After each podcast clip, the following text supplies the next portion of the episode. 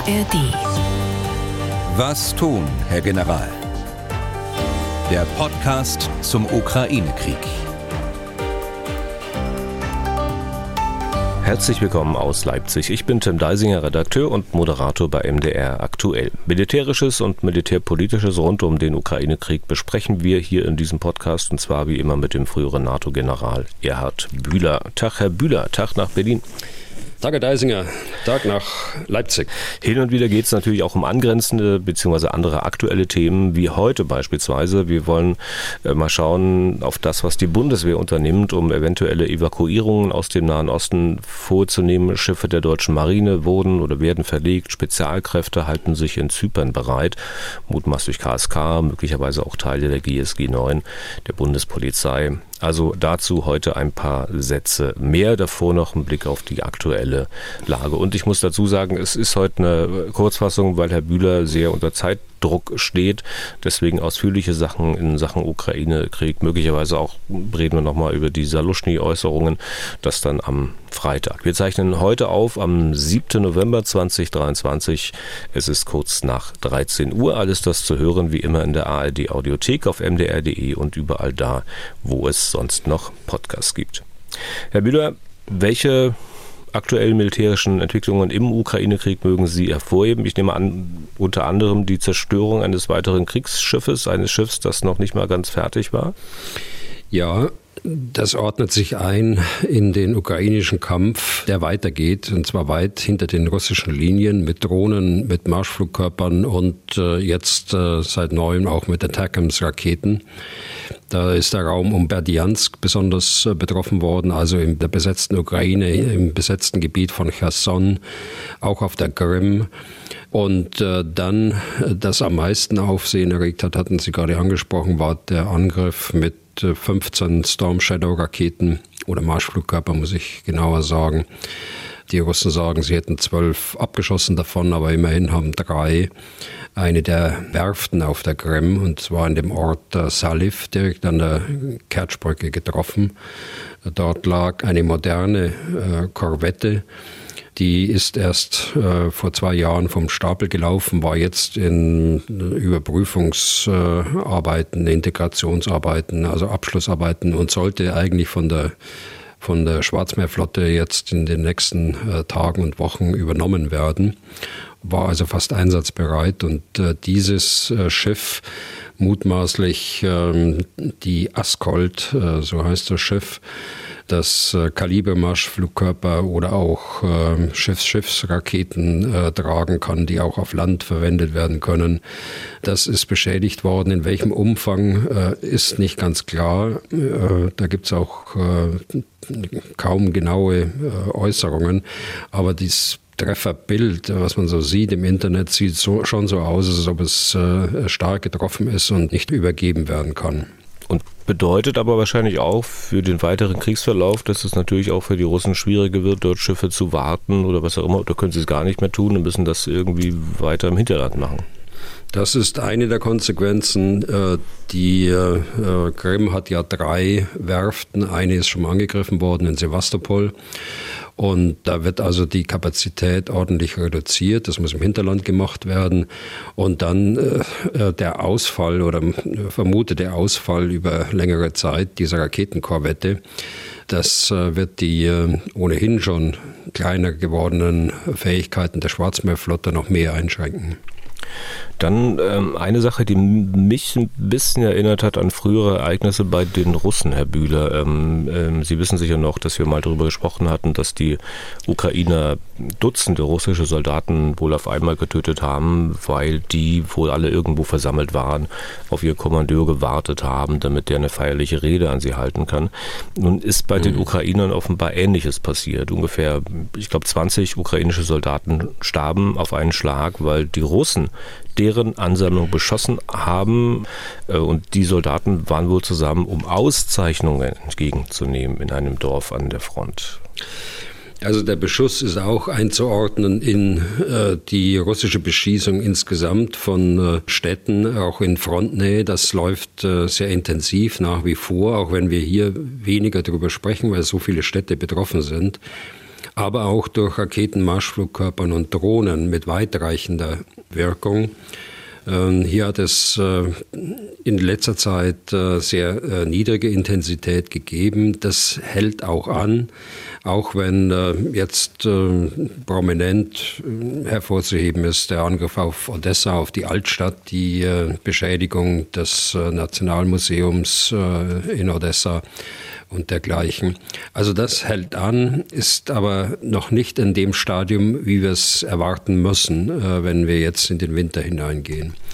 Und was jetzt den Angriff, den konkreten Angriff angeht, Dort äh, sollte wohl eine, eine Feierlichkeit stattfinden zum Tag der Raketentruppen und der Artillerie. Und hier ist eine mutmaßlich eine Iskender-Rakete äh, abgeschossen worden auf dem Platz, auf dem diese äh, Festlichkeit dort äh, oder dieser Appell, äh, sagt man militärisch, stattfinden sollte. Das deutet nicht darauf hin, dass das spontan gemacht worden ist, sondern das deutet darauf hin, dass da Informationen vorlagen, dass da sowas geplant ist. Man fragt sich aber, warum sowas überhaupt geplant ist. Ne? Also man, aus den Erfahrungen äh, bei den Russen hätte man ja lernen können und äh, muss da, glaube ich, nicht solche Versammlungen organisieren, um den Leuten Orden an die Brust zu heften. Und es zeigt äh, natürlich offenbar auch, dass äh, bei den Russen Aufklärung auch gut funktionieren kann. Also wie auch immer sie von dieser Ansammlung erfahren haben oder wie auch immer sie sie ausgespäht haben. Also das deutet darauf hin, dass äh, die Russen äh, von einem Informanten die äh, Tatsache dieser Veranstaltung äh, bekommen haben. Denn so eine Iskander-Rakete, die kann man nicht spontan irgendwo hinschicken. Und äh, von einem Zufallstreffer kann man auch nicht ausgehen, glaube ich, sodass äh, die Aufklärung mutmaßlich durch jemanden vor Ort äh, erfolgt ist oder der Hinweis.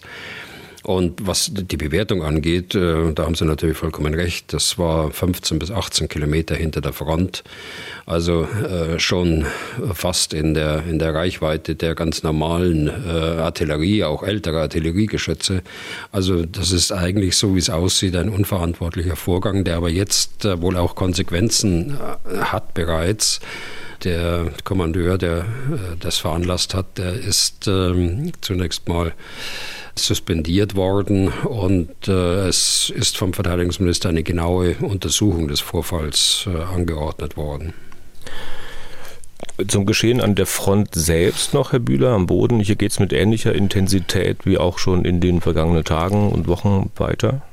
Ja, genau. Also aus russischer Sicht, äh, da sind sie aktiv äh, im Norden in Kupiansk, äh, aber auch in Avdivka. Äh, haben kleinere Geländegewinne gehabt äh, bei Avdivka. Allerdings äh, hat sich die Lage wieder verbessert für die Ukraine durch einen Gegenstoß, den sie da geführt haben im Norden von Avdivka.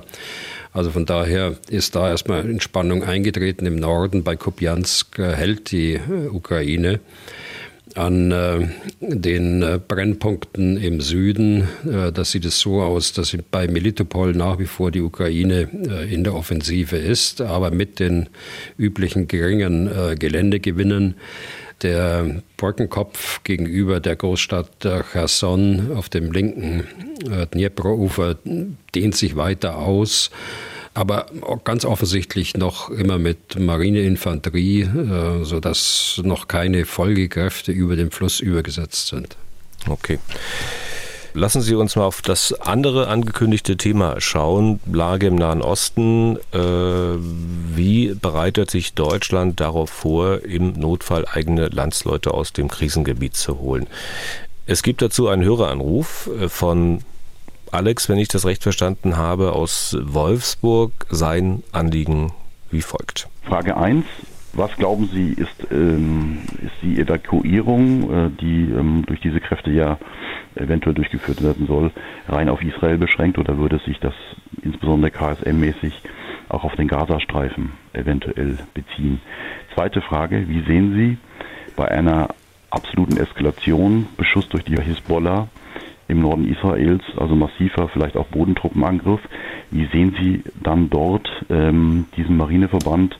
Würde im Notfall äh, die Baden-Württemberg-Kräfte der Hisbollah aktiv angreifen? Und zweitens auch, ähm, da sie über Raketenabwehr verfügt, äh, diese auch anwenden? Ich bedanke mich herzlich. Also die Fragen von Alex, äh, in der Frage kamen ja schon mal alle möglichen Akteure vor. Äh, Korvette, Fregatte, Einsatzgruppenversorger, KSK. Vielleicht können wir vor der Beantwortung der Frage, Bühler, mal einige Erläuterungen dazu machen. Also zum Beispiel, wer da von deutscher Seite genau beteiligt ist. Also die Bundeswehr hält ja einen Evakuierungsverband äh, vor, der unter Federführung der Division Schnelle Kräfte, DSK kürzen wir das ab bei uns. Also es sind die Fallschirmjäger unter anderem, die dort äh, organisiert sind in dieser Division. Der wird bereitgehalten äh, das ganze Jahr über und äh, in ganz hoher Bereitschaft und hat den Auftrag, äh, deutsche Staatsbürger zu evakuieren aus Krisengebieten oder Kriegsgebieten. Er wird je nach Lage verstärkt äh, durch äh, Kräfte der Luftwaffe, die wir meistens brauchen. Also das sind äh, A400M im Einsatz und der wird verstärkt durch Kräfte der Marine, also Schiffe, die schnell verfügbar sind und schnell vor Ort sein können. Innerhalb dieses Verbandes gibt es äh, Kampftruppen, in erster Linie die Fallschirmjäger, dann äh, auch äh, immer mal äh, Kontingente des äh, Kommandos Spezialkräfte, die also optimiert sind für Geiselbefreiungen. Dann gibt es äh, große Anteile von Logistik, von Sanitätsverbänden. Dann, ich sprach schon an, die, die Luftwaffe, die mit ihren Transportflugzeugen zur Verfügung steht, aber ergänzen dann auch Hubschrauber, die dort zur Verfügung stehen müssen. Und äh, dieses äh, Dispositiv ist nun äh, in Bereitschaft gesetzt worden und erste Teile, eine, eine Führungs- und Planungskapazität ist nach Zypern, aber auch nach Jordanien verlegt worden. Und vielleicht auch noch mal kurz zur Erklärung, äh, Korvette, Fregatte, Einsatzgruppenversorger, damit kann ja nun auch nicht jeder was anfangen. Ich glaube, Einsatzgruppenversorger, also Schiffe der Berlin-Klasse, wenn ich es recht weiß, sind die größten Schiffe der deutschen Marine, ne?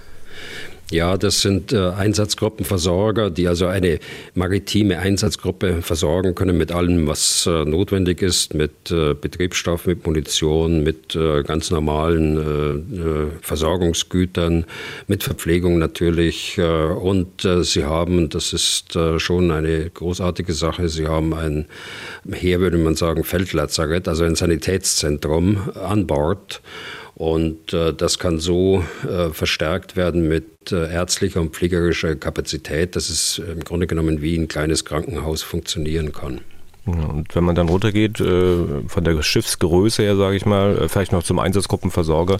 Ich glaube, 170 Meter habe ich gelesen, ist ja lang, wenn man das mal in äh, Größenvergleich setzt zu den Flugzeugträgern, die die Amerikaner haben. Der neueste, der Ford-Klasse, der ist doppelt so lang. Ähm, das nur mal, zur Einordnung. Also jetzt noch runterwärts gezählt, Fregatte und die Korvette ist dann sozusagen das noch kleinere Schiff, ne? Ja, die Korvette ist aber auch 80, 90 Meter, ja. äh, wenn ich das richtig in Erinnerung habe. Und die Fregatte etwas, etwas mehr. Und äh, Fregatte hat eben mehr Fähigkeiten auch an Bord, als eine Korvette an Bord hat. Okay. Wie muss man sich nun im Falle des Falles eine solche Evakuierung vorstellen? Also wer macht denn da genau was? Also wir sprechen jetzt nicht über die konkret äh, gegebenenfalls äh, bevorstehende Evakuierung. Das weiß ich äh, auch nicht und das ist auch äh, unter Geheimhaltung. Da können wir also nichts sagen, sondern ich kann genau, nur generell es geht ums sagen, Generelle erstmal. Ne? Um es, ums Generelle.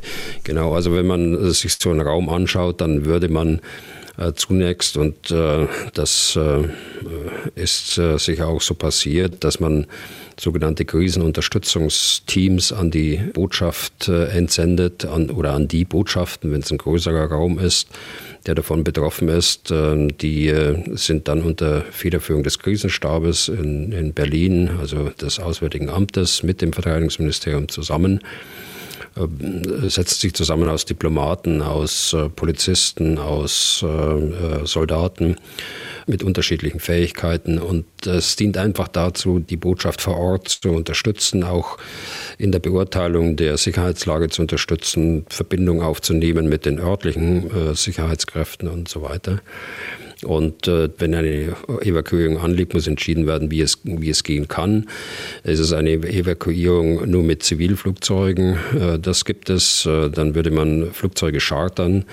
Äh, es ist ein, äh, ein Konflikt, äh, der schon ausgebrochen ist und in dem Waffengewalt angewendet wird. Dann würde man eine bewaffnete Evakuierung ansetzen mit Flugzeugen der Bundeswehr. Denkbar ist auch eine Evakuierung über, über See, dass man äh, die Schutzbefohlenen dort an den Strand bringt und dort aufnimmt und zu Schiffen rüberbringt. Also je nach Lage, aber so muss man sich das vorstellen. Und bei einer bewaffneten Evakuierung ist es schon so, dass die Soldaten bewaffnet sind und auch ihren Auftrag, die Menschen zu evakuieren, durchsetzen. Einer solchen bewaffneten Evakuierung muss dann der Deutsche Bundestag auch zustimmen, wobei das in der Regel äh, durch äh, Informationen der Fraktionsvorsitzenden, der Obleute der entsprechenden Ausschüsse, Auswärtiger und Verteidigungsausschuss, geregelt wird äh, und dann im Nachgang äh, gebilligt wird durch den äh, Deutschen Bundestag, wenn Not am Mann ist äh, und die Zeit drängt. Und wenn wir uns jetzt den konkreten Ereignissen äh, noch mal ein bisschen nähern, Sie haben zwar schon Einschränkungen gemacht, dass Sie da bestimmte Sachen sicher nicht sagen können. Äh, wissen Sie, wie viele Bundeswehrsoldaten da momentan bei dieser ganzen Aktion im Einsatz sind? Es gibt ja eine öffentliche Zahl, die äh, spricht, und deshalb kann ich die äh, durchaus weitergeben. Es sind 1000 äh, bis 1500 Soldaten dort jetzt schon beteiligt und stationiert worden in Zypern und in Jordanien. Dort unterhält die Bundeswehr Stützpunkte, äh, sodass das äh, einfacher möglich ist als in anderen Ländern. Und das ist geschehen, äh, damit man auch handlungsfähig ist, wenn die Notwendigkeit einer Evakuierung unmittelbar bevorsteht. Also von daher ist es ein guter Schritt, der jetzt gemacht worden ist, wenn man dann tatsächlich auch in kürzerer Zeit dann eine Evakuierung vorbereiten kann. Und wenn wir jetzt mal zu den eigentlichen Fragen von Alex aus Wolfsburg kommen. Äh, fangen wir mit der ersten an. Also das war, ist eine mögliche Evakuierung jetzt nur auf Israel beschränkt oder würde sich das eventuell auch auf den Gazastreifen beziehen? Also das ähm, kann man so jetzt nicht sagen. Die Evakuierung wird auch äh, stattfinden oder wird auch vorgeplant werden für den, für den Libanon. In Israel gibt es ja funktionsfähige äh, Sicherheitskräfte, die unterstützt werden müssen. Das stimmt. Äh, in Israel gibt es auch einen Flughafen, wo man ausfliegen könnte. Entweder zivil, es fliegen ja Zivilmaschinen noch äh, den Flughafen von Tel Aviv an und zur Not eben dann auch mit militärischen Maschinen. Gaza hat keinen äh, Flughafen. Äh, in Gaza äh, glaube ich auch nicht, dass man die äh, Evakuierungskräfte einsetzen würde, wenn überhaupt äh, noch Deutsche da sind. Es sind ja einige Deutsche ausgereist über äh, Ägypten. Da will ich nicht zu sehr ins Detail gehen. Das müssen wir abwarten und da sollte man auch nicht darum spekulieren. Okay, und dann die zweite Frage von Alex. also bei Eskalation, wie was würde die Baden-Württemberg da machen? Also es hieß Boller angreifen und so weiter und so fort. Also Baden-Württemberg kann ich nicht bestätigen. Äh, ich kann bestätigen, was, äh, was öffentlich gesagt worden ist, dass der Einsatzgruppenversorger Frankfurt am Main äh, dort in, die, in das Seegebiet um Zypern verlegt worden ist, um zügig zur Verfügung zu stellen für eine Evakuierung über See, beziehungsweise eine Evakuierung über Hubschrauber auf das, auf das Schiff. Also ich will es mal äh, so ganz allgemein sagen, eine bewaffnete Evakuierung von deutschen äh, äh, Staatsbürgern, die würde natürlich auch, äh, wenn sie angegriffen werden, dann auch mit Waffengewalt durchgesetzt werden. Aber ob da jetzt äh, maritime äh, Plattformen auch äh, eingesetzt werden äh, oder nicht, das äh, ist äh, lagebezogen und ist natürlich auch wesentlich schwieriger, als wenn die Evakuierungskräfte unmittelbar mit den äh, deutschen Staatsbürgern zusammen sind. So auf große Entfernungen kann man sich das schlecht vorstellen. Aber ausschließen möchte ich es auch nicht, äh, aber auch nicht darum spekulieren. Okay, dann äh, kommen wir mal noch zu äh, ein paar weiteren Hörerfragen. Äh, zunächst mal eine, bei der der Fragesteller anonym bleiben möchte. Ich zitiere, wegen der aktuellen Entwicklungen im Ukraine-Konflikt und der möglichen Eskalation von Konflikten habe ich Bedenken hinsichtlich des Ablaufs im Verteidigungsfall. Mich interessiert, wie die Bundeswehr und die NATO im Falle eines Angriffs auf Deutschland reagieren und die Einziehung neuer Rekruten regeln würde, besonders wegen meines Alters, in Klammern 21 Jahre, und der Mobilmachung in der Ukraine, die ich damals wahrgenommen habe, beschäftigt mich die Möglichkeit einer ähnlichen Situation hier. Zitat Ende. Also ein Angriff auf Deutschland steht nicht bevor. Das war gleich vorweg. Äh, ich glaube, dass die Abschreckung äh, wirkt äh, der NATO und Russland ist außerdem jetzt gar nicht in der Lage, auch die NATO noch anzugreifen. Die haben genug zu tun mit der Ukraine. Aber vom Grundsätzlichen her, die Bundeswehr hat die Wehrpflicht ausgesetzt und das bleibt erstmal so. Und selbst wenn ein Spannungsfall oder ein Verteidigungsfall eintritt, dann muss man erstmal die Wehrpflicht wieder aktivieren.